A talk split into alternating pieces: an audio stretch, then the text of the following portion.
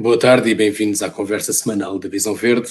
O nosso convidado de hoje é um investigador que estuda as alterações climáticas em Portugal há mais de 20 anos. Esteve, por exemplo, envolvido nos dois grandes projetos sobre os impactos em Portugal, os CIAM 1 e 2. Eh, Pedro Matos Soares, podemos começar por aí. Eh, o que é que mudou nestes 20 anos? Os modelos que existem atualmente eh, dão cenários mais otimistas ou mais pessimistas para as próximas décadas? Bom, olá, boa tarde, Luís. Olá, boa tarde a todas as pessoas que nos estão a escutar. Bom, os modelos, na verdade, não mudaram uh, no, no, que é, no que são os seus resultados, não mudaram muito. Os modelos de há 20 anos já nos apontavam uh, mais ou menos os resultados que nós encontramos nos modelos de nova geração. Uh, ou seja, existe uma consistência do ponto de vista do que são as, as médias globais, por exemplo, de aquecimento e, de, e, as, e as, projeções para as, as médias globais mas os modelos são muito mais sofisticados e dão-nos muito mais detalhe sobre estas mesmas alterações. Nomeadamente uma das, das, das, das digamos, das, das vertentes mais preocupantes para a sociedade que tem a ver com os extremos climáticos. Desse ponto de vista, os modelos uh, são muito mais sofisticados, têm muito mais componentes do sistema Terra e têm resoluções muito mais elevadas do que há 20 anos tinham. E desse ponto de vista, o, os nossos modelos globais dão-nos, digamos, uma visão regional muito mais rica. E essa, essa visão regional mais rica, infelizmente, traduz-se uh, em preocupação porque os impactos, as projeções desses mesmos, desses mesmos, uh, dessa mesma evolução regional são bastante danosos, são bastante preocupantes do ponto de vista, nomeadamente, da ocorrência de, de extremos climáticos.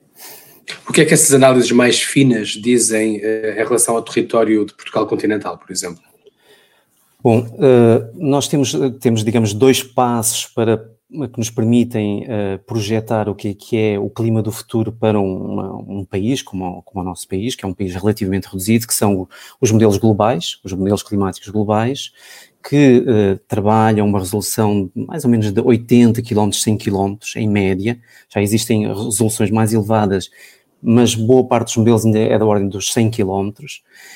E, e, depois, uh, mas nós, no nosso contexto nacional, nós sabemos quão diferente é o clima em 100 km, não é? Se nós vamos daqui até Leiria ou se vamos até Coimbra, nós temos climas verdadeiramente com, com nuances muito diferentes do ponto de vista da, sua, da, do seu fornecimento orográfico, da, da, da, presença do oceano e tipo de coisas. Quer dizer que precisamos de escalas mais finas. E por isso nós corremos os chamados modelos regionais de clima. Os modelos regionais de clima, que são forçados por esses modelos globais, dão-nos verdadeiramente uma visão detalhada da evolução do clima em Portugal e é isso que nós fazemos também na, na Universidade de Lisboa. E esses modelos têm resoluções nós, eh, de 10, 12 km e agora estamos já a simular o clima futuro de Portugal a 3 km. Quer dizer que desse ponto de vista, o detalhe e a, a, a, capacidade de modelar o que é os nossos, digamos assim, de uma maneira simples, o microclima das nossas várias, uh, o clima regional das nossas várias regiões é muito mais acuidado, muito mais rigoroso. E o que nos dizem para Portugal, de facto, ligando à, à resposta anterior, é que nós temos uma projeção não só do que é aquecimento do nosso território, no que diz respeito a temperaturas, mas, por exemplo, de, uma, de um aumento da frequência das ondas de calor muitíssimo significativo e da sua duração. Nós também vemos, por exemplo, um aumento da frequência da precipitação extrema, ou seja, de, de dias uh, muito chuvosos. Nós temos, essas projeções apontam, por um lado, para uma diminuição da precipitação média, ou seja, mais uh, digamos, mais stress, mais problemas no abastecimento de água, no, no que é o nosso, a nossa disponibilidade de água para a nossa sociedade, mas por outro lado, quando temos, uh, uh, digamos, a ocorrência de precipitação num, num cenário futuro, vemos que a precipitação ocorre concentrada em menos dias. E quer dizer que temos mais extremos de precipitação. Pronto, basicamente, temperaturas mais elevadas, mais evaporação da água à superfície, quer dizer que menos água à superfície, menos precipitação média, quer dizer que menos água à superfície, e uh, uh, quando ocorre essa precipitação em, em, em, episódios mais extremos. E desse ponto, desse ponto de vista também, como são episódios mais, uh, com intensidades maiores, também não damos tempo a que a precipitação se infiltre nos solos e desse ponto de vista também vamos ter mais escoamento, o que nós chamamos de escoamento superficial, que não é retido nos solos, quer dizer que é mais um, um terceiro problema para, digamos, o nosso balanço hídrico à superfície. Assim, em bom, grosso modo, esta é mais ou menos o, o que nós projetamos do ponto de vista das variáveis mais importantes da temperatura e precipitação. Eu, eu lembro-me que o, os projetos do CIAM 1 e o 2, uh, eh, o objetivo sempre foi tentar estudar uh, o clima em Portugal uh, a um prazo de 100 anos, portanto, até ao final do século, estas são as condições que podemos esperar. mas, na verdade, muitas destas, quer dizer, nós não, não, não, podemos esperar que o clima esteja idêntico ao que era durante 100 anos e depois, de repente, em 2100 fica diferente. Estas alterações já se começam a notar que, o que é que nós hoje temos que já podemos, de alguma forma, atribuir a, a, às alterações climáticas? O que é que hoje já é, não cenário, mas sim uh, observável? Bom, uh, de facto, as, as projeções que, que, foram realizadas na, na, à data do, dos CIAMs eram, eram baseadas em poucos modelos, eram em modelos, por exemplo, do Hadley Center, do, de Inglaterra, e, e tinham, uh, digamos, muito menos informação do que hoje temos. Hoje em dia, as projeções do clima são realizadas com dezenas de simulações de várias universidades em, em, consórcios internacionais. Isso é muito importante, porque nos permite não só, ou seja, nós não depositamos a credibilidade da nossa informação numa única simulação feita por um centro, mas num esforço internacional. E que nos permite, digamos, eh, projetar médias, mas também incertezas e variabilidade. Uh, e desse ponto de vista, também um, um, trabalho que nós fazemos, agora num, num, contexto até daquele, de um projeto novo, digamos, não se mas o que é um roteiro para adaptação promovido pela APA, que nós estamos a dirigir na, na Faculdade de Ciências e com a Direção-Geral do Território Banco de Portugal, aproveito para dizer, o que nós estamos a fazer é a aferir quão concordantes foram as projeções do passado com o que se passou no clima passado recente para precisamente dizermos assim, as projeções que foram realizadas há 20, 30 anos para o território nacional uh, tiveram, uh, uh, digamos, foram próximas do presente recente do nosso clima. Isso é muito importante nós fazermos este estudo e estamos a fazê-lo agora. Do ponto de vista das observações, esse estudo é feito com comparação com observações, é claro, e do ponto de vista das observações, o que nós vemos é que, de facto, é indefectível que temos um aquecimento, ou seja, as nossas temperaturas máximas têm vindo a, a aumentar em todo o conjunto do nosso território nacional. Nós vemos que temos também Uh, digamos, variações na precipitação, por exemplo, temos alguma diminuição da precipitação na primavera e no outono, mas este sinal ainda, nestes 20 anos, não é muito robusto do ponto de vista estatística, estatístico. Uh, e, por outro lado, o que nós também temos observado é que já vemos um sinal eh, como o Luís eh, dever-se-á lembrar, não é? Até pela nossa memória coletiva de uma maior frequência de ondas de calor. Pronto, isto basicamente. Agora, estes sinais têm que ser vistos a escalas temporais mais elevadas e por isso é que eu falo com prudência. O sinal de aquecimento, não há dúvida nenhum. O padrão de precipitação também está em modificação, mas o, os sinais mês a mês têm robustezes diferentes. Este, este estudo que está agora a preparar é, é uma espécie de herdeiro espiritual dos Siames. Sim, mas com uma ambição ainda mais eh, vasta. Digamos assim, hoje em dia, à data dos Siames, nós em Portugal não tínhamos uma capacidade instalada de fazer modelação climática. Hoje em dia, eh, a Universidade de Lisboa, a Faculdade de Ciências, tem uma capacidade importante de modelação, tanto à escala global como regional. Quer dizer que nós aqui em, em, Portugal. Realizamos também simulações à escala uh, climática para o século XXI global e depois fazemos estudos regionais em áreas de interesse, nomeadamente em Portugal. Primeiro ponto, quer dizer que trabalhamos neste consórcio no esforço de modelação e este projeto, que é o tal roteiro para a adaptação do século XXI, o, o que quer fazer é, com base nessa informação internacional dos modelos, perceber quais é que são os impactos nas áreas mais vulneráveis do nosso país para o século XXI. Mas não só os impactos, mas contabilizar, quantificar qual é que é, do ponto de vista económico, nessas mesmas maiores vulnerabilidades, o impacto das alterações climáticas. E avançar com medidas de adaptação e mitigação com, com a quantificação de custos-benefícios, ou seja, tentarmos ter um primeiro trabalho que seja mais integrado do ponto de vista societal, que nos diga não só, os, não só o que é que vai acontecer ao clima, mas quais é que são os seus impactos mais importantes e perceber qual é que é o custo-benefício de medidas de adaptação para o nosso território.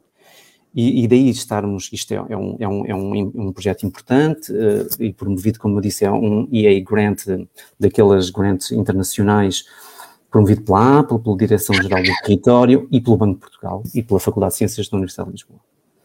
Basicamente uh, Portugal tem estado uh, na linha da frente da descarbonização, o que faz todo o sentido se levarmos em conta que os cenários eh, apontam para que o sul da Europa seja também o mais eh, prejudicado pelas alterações climáticas, nomeadamente questões relacionadas com as ondas de calor e com as secas. Um, mas os esforços e os investimentos em Portugal têm ido uh, quase todos para a eletrificação da economia e para a descarbonização de uma forma geral. Uh, são fundamentais, são setores fundamentais uh, no combate às alterações climáticas, na mitigação dos seus efeitos, mas não lhe parece que estamos, de certa forma, a ignorar aquilo que, na sigla internacional, se, se costuma dizer as Natural-Based Solutions, que estamos um bocado a passar ao lado de, de, da recuperação de habitats, de florestas, de sapais? Sim, sim, Luís, sem dúvida. Eu, eu, eu acho que Portugal tem, tem estado, digamos, no bom caminho do ponto de vista do que é o, o setor energético, ou seja, a descarbonização da nossa economia do ponto de vista do seu grande emissor, que é o setor energético. É? e, e isso é, é, é, indubitável. Agora, uh, existe de facto um conjunto muito importante de investimento a fazer-se, tanto privado como público, que tem que ver com as tais soluções baseadas na natureza, as nature-based solutions. Porquê? Porque estas nature-based solutions são, são soluções que nos permitem enfrentar muitos problemas ao mesmo tempo e normalmente têm um custo-benefício muito importante. Uh, para já, como, como o, o, Luís até deu o exemplo, a questão do, da, das zonas estuarinas, dos sapais, das florestas, são, gran, são áreas, ou as pradarias marinhas, por exemplo, são áreas e são um, ecossistemas com uma grande capacidade de sequestrar CO2. Ou seja, não só nós não devemos uh, emitir CO2, mas numa fase de transição, obviamente que estamos em emissão, quer dizer que nós precisamos de intensificar a nossa capacidade de sequestro de CO2. E os ecossistemas são fundamentais para isso. E em Portugal, a meu ver, é preciso fazer muito mais nesse contexto.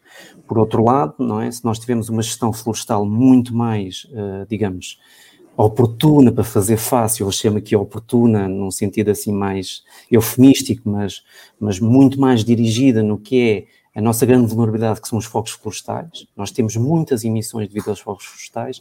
Se nós temos uma floresta melhor gerida, é também uma nature-based solution para a questão do climate change. Quer dizer que nós, deste ponto de vista, atacamos o problema do nosso desequilíbrio de CO2 e de gases de estufa. Por outro lado, reabilitamos, recuperamos ecossistemas, temos mais biodiversidade. Por outro lado, quando nós falamos em floresta, nós não estamos a falar só do problema do clima, nós estamos a, fazer, a falar do problema da, da desertificação do interior, do, do, da necessidade de investimento, de termos uma, um setor agroflorestal mais sustentável. E ainda mais, quando nós falamos em floresta, uma agricultura mais sustentável, mais próxima da, do que é o real, digamos, caminho da natureza, nós estamos a falar também de água, não é? Porque quando nós temos uma floresta, nós estamos a falar, uh, isto liga-se àquilo que falámos há pouco, quando temos uma floresta, nós temos uma capacidade de retenção da água muitíssimo maior, ou seja, em vez de nós, quando temos precipitação, termos um escoamento superficial em que a água vai, vai para os rios e vai para o oceano, não é? Nós temos a capacidade de reter água nos nossos aquíferos, temos um benefício que também é muito importante para a nossa sociedade. Quer dizer que ter esta visão integrada é muito importante. Isto só são exemplos. Há, por exemplo, em termos urbanos, temos o mesmo tipo de exemplos, não é? Termos um jardim, não é só qualidade de vida, não é só menos poluição, é também a capacidade de mitigarmos o, o digamos, o sinal de aquecimento urbano, da ilha de calor, é a capacidade de reter água. Pronto, o que eu penso é que Portugal, uh, neste momento, tem identificado bem uh, a questão da descarbonização ligada ao setor energético, mas precisa ter uma visão mais, mais exigente do ponto de vista até de, destes novos planos de recuperação e de resiliência que têm a ver com a recuperação de ecossistemas, porque eles têm, são chave. Só vou, só vou dar um exemplo. Por exemplo, a COP26, que vai, vai acontecer em, em Glasgow, em novembro, uma, um dos problemas que o, o Reino Unido identificou foi que no seu plano de ação climática, só 3% do financiamento é que tinha que ver com estes nature-based solutions. E desculpem o anglicismo. Uh, 3%. E isto foi imediatamente identificado como a grande, digamos, a grande, o, o grande problema, o grande obstáculo a enfrentar digamos, as alterações climáticas no Reino Unido, do ponto de vista do que é a sua política para o século XXI. Mas então a questão, a questão não é só portuguesa, mas porquê não, que isto não, não. Não, é, não, não é suficientemente sexy eh, este tipo de soluções comparadas com as soluções tecnológicas que são muito mais... Eh, eu, eu acho muito, eu acho muito sexy, não é? mas Luís, mas eu, eu, eu eu, eu parece-me que tem a ver com o facto de nós muitas vezes compartimentarmos muito estas discussões, ou seja, quando nós olhamos para um problema, nós esquecemos sempre de olhar e de querer quantificar o problema de uma forma integrada. E para mim este é o grande, é um problema que, que, de que Portugal enferma, mas os outros países também. Nós temos um problema, digamos, este problema das alterações climáticas, não é? Chegados aqui não é um problema só de Portugal, é um problema de global e, e também europeu, e, e, e apesar da Europa até ser, ter dado passos muito importantes no sentido de ser líder no que é a ação climática. Mas, de facto, em Portugal, ao contrário de outros exemplos europeus, nomeadamente na Alemanha, na Holanda, eh, na Dinamarca, que são, que são países que tradicionalmente têm uma consciência de conservação muito maior do que Portugal. E, e por isso, quando olham para este problema, uh, equacionam de uma forma muito mais, digamos, uh, na base, a questão da recuperação dos ecossistemas e destas uh, nature-based solutions que falávamos. A, a, pandemia provocou uma crise económica sem precedentes uh, e ao mesmo tempo tirou o foco do clima que estava no centro da agenda quando a Covid começou a alastrar. Uh, por outro lado, 30%, 30 da, da bazuca europeia uh, vai ser aplicada em projetos de sustentabilidade e descarbonização. É isso que vai fazer a diferença, porque eu lembro-me que em 2009, eh, eh, e nós já uma vez falámos sobre isto, eh, também se dizia que os investimentos iam ser, que a recuperação ia ser verde, ia ser uma recuperação sustentável, e não foi nada disso que se passou, não foi verde, foi castanha. Voltaram os subsídios a, a, aos combustíveis fósseis, sempre com a justificação de que era preciso uma recuperação rápida da economia. Parece-lhe que desta, desta vez vai ser diferente, precisamente porque já estes, estes tais 30%, portanto, se fala de, de bilhões de euros aplicados em projetos de sustentabilidade na Europa, esta é a garantia de que realmente agora o crescimento vai, vai ser feito de uma forma limpa?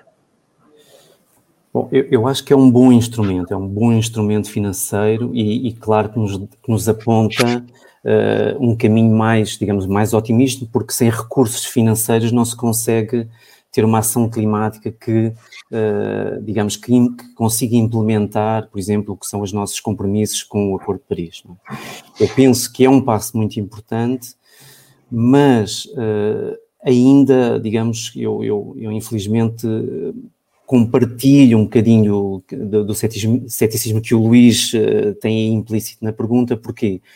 porque ou uh, em Glasgow, na COP26, os países uh, são muito mais exigentes do ponto de vista dos, do, dos compromissos de redução de emissões. E aí não passa só pelo Green Deal, não passa só por este pacote, passa por uh, os países comprometerem-se mesmo a uma redução sustentada com limiares bem definidos, pelo menos de 5 em 5 anos, e que são muitíssimo, muitíssimo exigentes do ponto de vista deste caminho. Se esses compromissos não, uh, não, não forem uh, estabelecidos, se o roteiro de satisfação desses compromissos também não for, digamos, satisfeito, e se não conseguirmos implementar um mercado de carbono que permita a transferência de verbas dos países desenvolvidos para os subdesenvolvidos, e aí estamos obviamente a falar da Europa, dos Estados Unidos, da China e de outros, não é? nós não vamos conseguir, digamos, resolver este problema. Quer dizer, em, em termos europeus, eu, uh, existe claramente uma tónica do ponto de vista do financiamento, tanto privado como público, para fazer face às alterações climáticas. Mas não basta, não é? Nós temos que, temos que ser uh, ainda mais assertivos no que são as nossas ambições do ponto de vista da, da, da redução das emissões.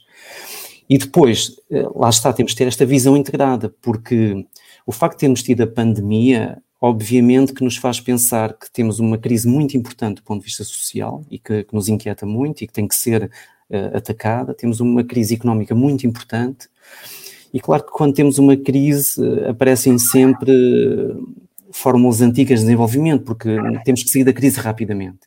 E este equilíbrio entre as novas, os novas, estas novas, estes novos pacotes de financiamento e o que são uh, fórmulas antigas de desenvolvimento que podem ser mais ou menos esverdeadas, não sei se, se percebe o meu termo, Luís, mas esta questão de fazermos o que já fazíamos, mas com um toquezinho green, não é? Eh, pode ser uma grande, pode ser ter ser um grande atrativo para, para, para muitos dos nossos proponentes a esse mesmo financiamento. Eu receio que isso possa acontecer e que, eh, de certa forma, eh, nos, nos, nos conduza a, a, pouca eficiência neste mesmo processo. Vamos ver. Eu, eu, eu quero estar otimista, mas sem compromissos mais bem estabelecidos, fico, fico ainda bastante inquieto. Uh, falou da, da, da, Conferência de Glasgow, a Conferência das Alterações Climáticas no âmbito da ONU, que vai, vai, vai acontecer de 1 a 12 de novembro, se não estou enganado, sim. e que já devia ter acontecido o ano passado, portanto foi adiada por causa adiada, da pandemia. Um, as COPs, como são chamadas, as COP, de, de, de, as conferências das partes, uh, ao longo dos anos têm sido pródigas em prometer e não cumprir. Eh, eu lembro-me, eu estive na de Copenhaga, que foi se calhar a mais importante, eh, uhum. onde se definiu muita coisa, em 2010, e eh, na, na, altura eu até escrevi um artigo que se chamei qualquer coisa como Copenhaga para um rato, porque uhum. os líderes políticos tentaram convencer toda a gente que tinha sido um acordo fantástico, na verdade foi uma mão cheia de nada. O, o que é que espera realmente de Glasgow este ano? O que é que, o que, é que seria uma conferência uh, uh, bem sucedida? Eu, eu, para mim, a primeira coisa que, que não, o ponto de partida para Glasgow é nós uh, percebermos que o Acordo de Paris uh, está muito longe das nossas necessidades do, do, ponto de vista de mantermos o aquecimento global neste abaixo do limiar no fim do, do final do século de 1,52 graus. O Acordo de Paris, os compromissos de, das partes apontam-nos para 3, 3,2 uh, graus de aquecimento global. Quer dizer que a primeira coisa que nós temos que, uh, e por isso é que eu há bocado enfatizava a, a, a, a real urgência de novos compromissos, é que o, o Glasgow tem que ter a, limiares de redução de emissões de gases de estufa muito mais exigentes e mais rápidos. Isto é indubitável, porque senão nós não conseguimos satisfazer o que é o limiar dos tais 1,5 e 2 graus que Paris fala, mas que não, não tem subjacente os acordos, os compromissos nacionais para chegar a esses mesmos limiares. Quer dizer que Glasgow tem que uh, estabelecer bem esses limiares. E para isso tem que haver compromissos, tem que haver os compromissos nacionais e eles têm que ser ratificados nacionalmente. Esse, é, essa, digamos que é a base de tudo. Depois, por outro lado, nós temos que ter um fundo de financiamento desta transição entre países mais desenvolvidos e países menos desenvolvidos. Ou seja, o mercado de carbono é muito importante e, e Glasgow tem que conseguir eh, estabelecer, digamos, eh, tem que implementar um mercado de carbono que seja eficiente no que é o apoio às economias mais, menos desenvolvidas para uma transição energética e para a ação climática nesses mesmos países, até porque esses infelizmente, são dos mais vulneráveis às, alterações climáticas. Para mim, estas são as duas, as duas peças fundamentais em Glasgow.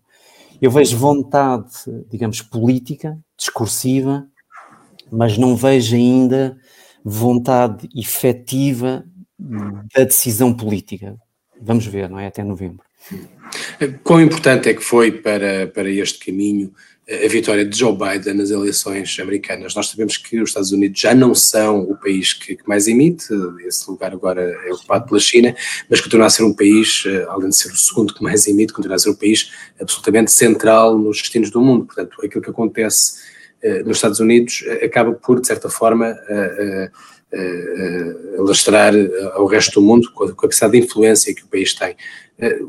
Trump foram quatro anos perdidos, nós sabemos isso, se não mesmo um retrocesso. Foi Biden, de certa forma, eh, chegou à Casa Branca e horas depois já estava a assinar o regresso dos Estados Unidos ao Acordo de Paris, entre outros uh, uh, despachos uh, presidenciais que resolviam alguns dos, alguns dos problemas que vinham de trás. Parece-lhe que agora temos razões para estarmos otimistas, não só para Glasgow, mas também, de certa forma, no caminho que o mundo finalmente pode caminhar junto? Bom, uh, Trump foi de facto um retrocesso, Luís, não há dúvida sobre isso. Não é? Trump foi, uh, depois do Acordo de Paris, não é? que vai fazer agora em abril cinco anos, já é impressionante. Depois de, de nós identificarmos que o Acordo de Paris ainda não era suficiente, uh, tivemos Trump. E Trump foi, de todos os pontos de vista, eu diria do ponto de vista social, do ponto de vista ambiental, do ponto de vista das alterações climáticas, um retrocesso em tudo. Ele deu sinais verdadeiramente desintegradores da nossa sociedade e dos nossos valores. Isso é, é, é, é a minha avaliação de Trump. Do ponto de vista da ação climática, Biden uh, é uma lufada de ar fresco e uh, colocou nos primeiros dias de presidência, apesar de estarmos em pandemia, e eu acho isto um sinal muito importante, porque ele não, digamos que ele não relegou a ação climática para um segundo plano relativamente à pandemia, apesar de já estarmos com meio milhão de mortes nos Estados Unidos, não é, que foram ontem atingidos. Ele não relegou e muito bem, ele quis dar um sinal muito claro que o primeiro desafio da humanidade neste momento, em termos globais, do ponto de vista político e social, são as alterações climáticas. E acho que isso foi muito importante. Do, do ponto de vista de, de, das, das ordens executivas que ele deu ao governo americano, ele também foi muito claro do ponto de vista, de, digamos, da visão integrada governativa para a ação climática em termos uh, dos Estados Unidos e em termos globais. Ele, ele, colocou no centro da política nacional e internacional, por parte dos Estados Unidos, a ação climática, a crise e a emergência climática. Eu acho que isso foi, foi tremendo e não há dúvida que é, no sinal, eh, é um sinal muito importante e que nos faz estar mais otimistas. Claro que os Estados Unidos são um dos principais emissores, é o segundo emissor, é, é ainda a principal economia do mundo e uh, tem, digamos, tem, tem na sua, na, no seu, no seu bem-estar económico na sua base os combustíveis fósseis. Quer dizer que eu estou à espera de. Biden foi muito firme em, muitas medidas nestes últimos tempos, uh, nestes, últimos, nestes primeiros dias do governo dele, que são os últimos tempos da sua governação, obviamente, mas ele foi, foi muito incisivo ao identificar a emergência climática, a crise climática, como um problema de segurança nacional. Eu acho que isto é muito importante. E, e, e isto também foi secundado por muitas empresas importantes nos Estados Unidos. Quer dizer que tudo isto, juntamente com a Europa e com, digamos, a China, Uh, também a dizer que vai utilizar, que vai tentar a neutralidade carbónica em 2060, são tudo estes três grandes emissores, que são mais ou menos 55% das emissões de gases de estufa no mundo, são, uh, vai tudo no sentido certo. Agora, os desafios são muito grandes, por exemplo, em termos uh, nacionais, os Estados Unidos, por exemplo, o Senado é muito equilibrado. Quer dizer que nós temos estados muito, muito heterogéneos nos Estados Unidos e estados que são verdadeiramente conservadores do ponto de vista da visão do que são as alterações climáticas, podem ter um poder desproporcionado para bloquear a ação climática nos Estados Unidos. Isto, digamos que é uma ameaça uh, importante à capacidade de Biden ser mais, digamos, mais assertivo uh, a atacar este problema. Apesar de tudo, não deixa de ser irónico que o, quase sempre os Estados republicanos, onde há mais, mais, onde há mais barreiras a este tipo de medidas verdes, uh, são uh, também os Estados que mais sofrem com os efeitos das alterações climáticas. Uh, por exemplo, lembro-me agora da Flórida, é um clássico, mas os, os Estados mais pobres, Alabama, Mississippi, Arkansas, Uh, são sempre aqueles Estados que são maioritariamente republicanos e ao mesmo tempo também os que mais sofrem as alterações climáticas. Uh, mas agora também me lembrei do Texas. Há uma onda de frio no Texas Sim. gigantesca, um, como se nunca tinha acontecido no, no Estado. O, o, cada vez que havia uma onda de frio na, nos Estados Unidos, no, nos últimos quatro anos, Trump aproveitava para lançar algumas dúvidas sobre o aquecimento global. O, o, que é que diz a um negacionista que, que, que acena com, com, o que está a acontecer no, no, no Texas? uh, para uh, dizer que o aquecimento global não existe? Isso parece um atavismo, mas pronto. Mas, bom, eu, eu diria que se ele olhar bem, nós temos, eh, nos Estados Unidos, em muitas regiões, temos estações, nós temos inverno, não é? As alterações climáticas não vão acabar com o inverno, primeiro ponto. Segundo ponto, o que as alterações climáticas projetam é de facto uma intensificação dos extremos, e há pouco falávamos para Portugal da precipitação extrema, e isso é um extremo climático, não é? É um, é um extremo que nós não podemos dissociar de, de, uh, das, altera das projeções das alterações climáticas. Nós, do ponto de vista do Texas, o, o que temos é que temos um fenómeno que, que se passa, digamos, uh, faz parte da variabilidade climática normal dos Estados Unidos. Claro que é um extremo climático, mas os extremos ocorrem e sempre ocorreram e, vão ocorrer mais. Isso é que é a nossa, a nossa preocupação com as alterações climáticas.